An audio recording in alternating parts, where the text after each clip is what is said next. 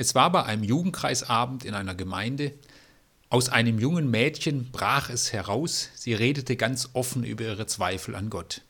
Sie war sehr unglücklich über die Zweifel und darüber, dass sie sich oft nicht liebenswert und lebenswert vorkam. Der Jugendkreisleiter sagte damals zu ihr, dass sie doch mehr beten und mehr vertrauen solle. Ich bin ja sehr für Vertrauen und für das Gebet, fand aber diesen Rat nicht sonderlich hilfreich. Sie wollte ja glauben, wollte ja vertrauen. Nun wurde für sie der Druck nur noch größer. Er hätte ihr auch sagen können, dass Zweifel ein guter Weg sind, um zu klären, was ich von Gott erwarten kann und was nicht. Es wäre gut gewesen, miteinander auf einen Weg zu kommen, Hindernisse anzuschauen und vielleicht zu beseitigen.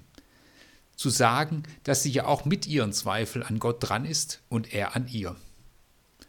Wir haben Gott ja nie in der Hand, und er sprengt immer den Rahmen, in den wir ihn pressen.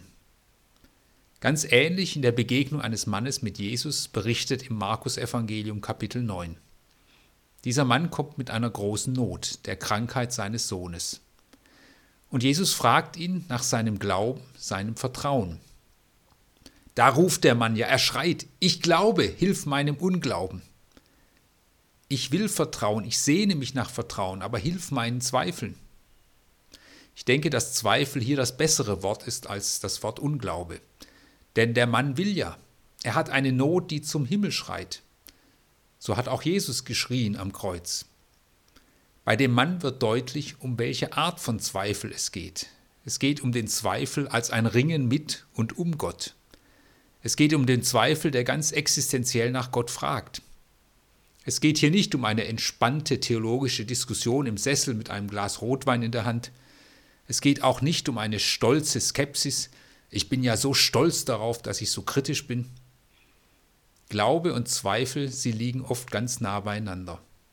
Es gibt Atheisten, die mehr glauben, als sie selbst meinen. Und es gibt Menschen, die sehr gläubig auftreten, sehr überzeugend mit ihren Worten. Aber wenn in ihrem Leben etwas Negatives passiert, geraten sie in größte Unruhe und Sorge. Mein Leben liegt in Gottes guten Händen aber ich habe 15 Versicherungen für jede Lebenslage. Wir merken, so einfach ist das nicht mit dem Zweifel und dem Glauben. Ich glaube, hilf meinem Unglauben, hilf meinem Zweifel. Darin finden sich sicher viele wieder. Die Bibel ist ja ein Dokument großer Ehrlichkeit. Es gibt Zeugnisse großen Glaubens. Abraham, der jahrelang an dem festhält, was Gott ihm gesagt hat, auch wenn er davon nichts sieht. Aber es gibt genauso die Erzählungen über zweifelnde Menschen. Da ist das Volk endlich befreit, endlich herausgeführt aus Ägypten. Aber wie schnell ist da das Murren und der Zweifel? Gott, Mose, ihr habt uns ins Verderben geführt. Als der auferstandene Jesus seinen Jüngern in Galiläa begegnet, heißt es, als sie ihn sahen, fielen sie vor ihm nieder. Einige aber zweifelten. Auch hier wieder dieser Zweifel, obwohl sie ihn sehen. Oder denken wir an den Jünger Thomas. Man hat ihn den ungläubigen Thomas genannt, aber auch hier denke ich, dass dieser Titel nicht passt. Denn ein Zweifelnder ist nicht automatisch ein Ungläubiger. Die Jünger erzählen dem Thomas, wir haben den auferstandenen Jesus gesehen, aber Thomas zweifelt. Wenn ich nicht in seinen Händen die Nägelmale sehe und meinen Finger in die Nägelmale lege und meine Hand in seine Seite lege, kann ich es nicht glauben. Er zweifelt und er verheimlicht das nicht. Und so macht es auch der Mann bei Jesus. Er macht seinen Zweifel deutlich. Er ist ehrlich. Und das beeindruckt. Es ist beeindruckend, wenn Menschen ehrlich werden. Zum Beispiel in der Politik, wenn man mal ehrlich sagt, wir haben nicht für alles eine Lösung. Oder in der Familie, wir haben nicht alles im Griff. Oder Menschen in einer Gemeinde, ehrlich darüber ins Gespräch kommen, worin ihre Zweifel bestehen.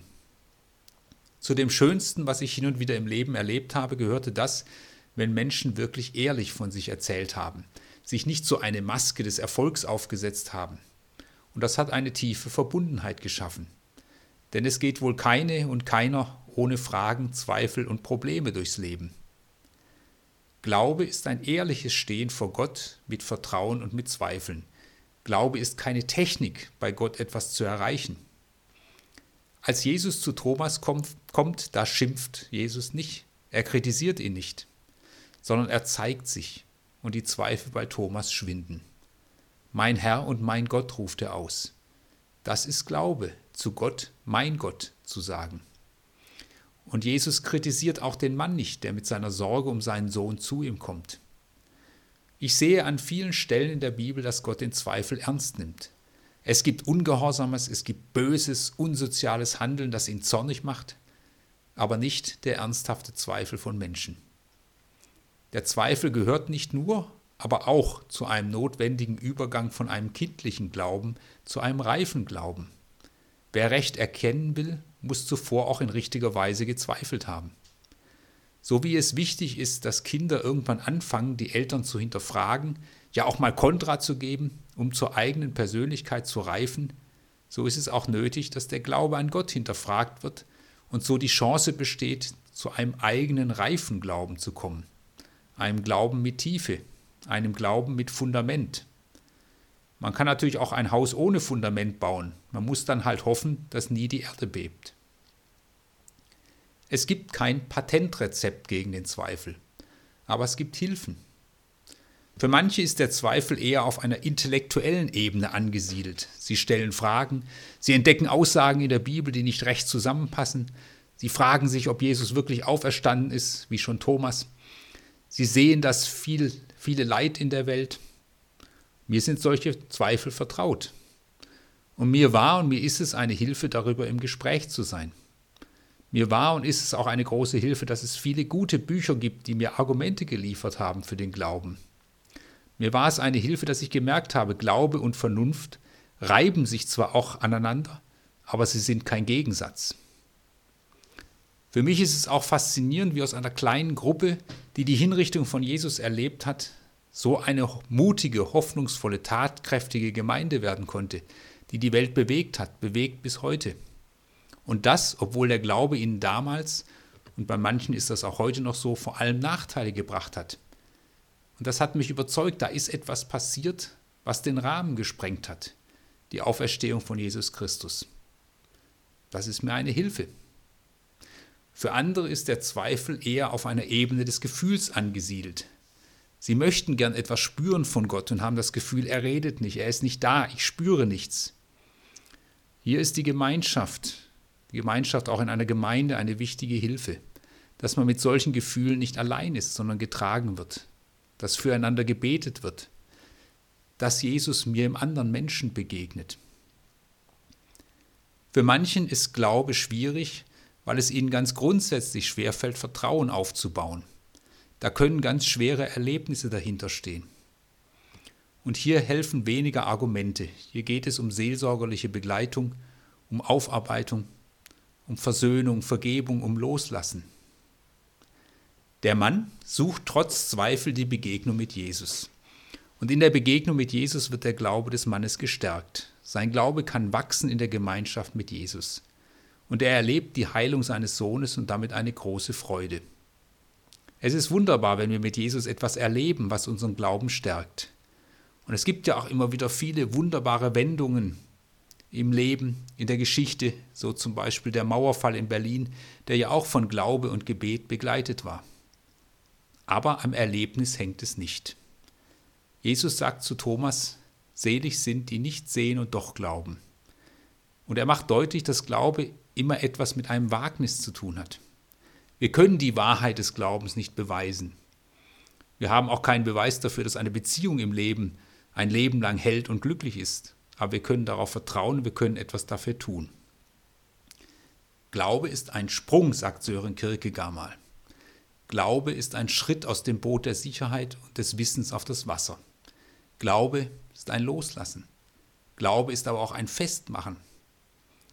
Der Glaube ist eine lebendige, verwegene Zuversicht auf Gottes Gnade, so hat es Martin Luther ausgedrückt.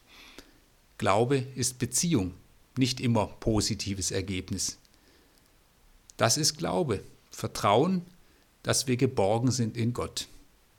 Unabhängig davon, ob unser Leben auf dieser Erde einen Tag oder 90 Jahre dauert, unabhängig davon, ob unser Leben voller Kraft, voller Selbstbewusstsein, voller Erfolge ist oder ob es auch durch Krankheit geht, durch Misserfolge, durch Schweres.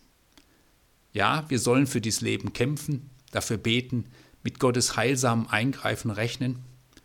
Ja, aber wir sollen auch lernen, dass Glaube heißt, unser Leben in seine Hände zu legen. Zweifellos glauben? Hoffentlich nicht. Aber ein Glaube, der sich mit allem an Gott wendet? Hoffentlich.